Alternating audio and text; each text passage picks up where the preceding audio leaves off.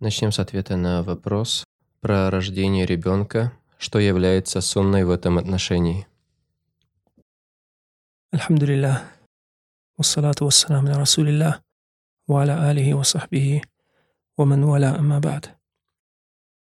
Что касается рождения ребенка, это событие является великим в жизни каждого родителя.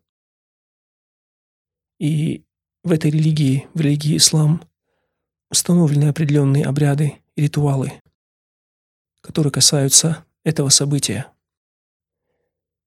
И первое, что установлено в этой религии, это название или дача имени этому ребенку, чтобы родители дали ему красивое, правильное, достойное имя. разрешается имя давать как до рождения, так и после рождения, так и в день рождения. То есть нету разницы, дали его до того, как родился ребенок, или в тот день, когда он родился, или после его рождения через несколько дней. Все это является дозволенным.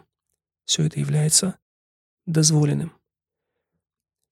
Следующая сунна в отношении рождения ребенка – это принести в жертву, как благодарность Аллаху Субхану Тааля – за мальчика двух барашек, а за девочку одного барашка принести в жертву, как это упоминается в сунне нашего пророка, саллаху алейсалям. И эта жертва приносится Аллаху Субхану Тааля на седьмой день после рождения.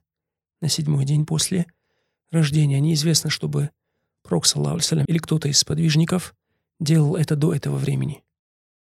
Что же касается того, кто не смог сделать это, то, что называют акиха, на седьмой день – то он делает это в самое ближайшее время, которое он может. Самое ближайшее время, которое он может. На восьмой, на девятый, на десятый и так далее. Он делает в любое время, которое наиболее близко к его рождению. Кто-то говорит, можно сделать 14 день или 21, на это нету доводов, на конкретизацию какого-то дня, кроме седьмого дня.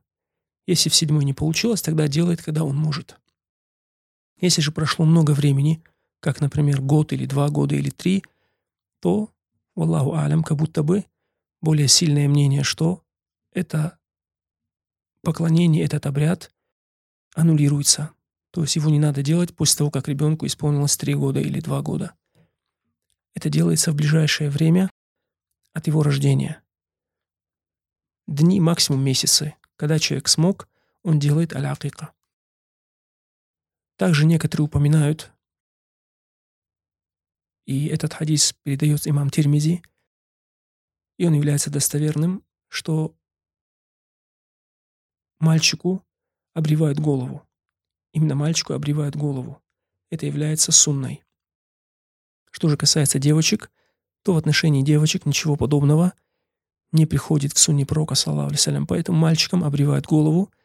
Если могут, обревают бритвой. Если боятся какой-то проблемы, есть какая-то опасность, то хотя бы делают это теми аппаратами, которые сегодня используют для подстригания.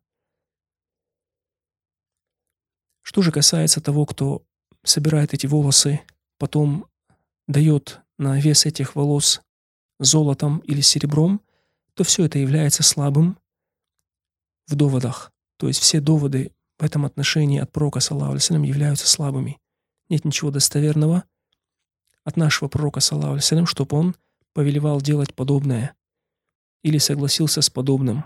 Поэтому это все является слабым и недостоверным. И последнее, то, что делают азан в правое ухо и в левое, делают аликама, то же самое, это тоже является слабым. Все хадисы в этом отношении являются слабыми, являются слабыми, поэтому от всего этого надо отдаляться.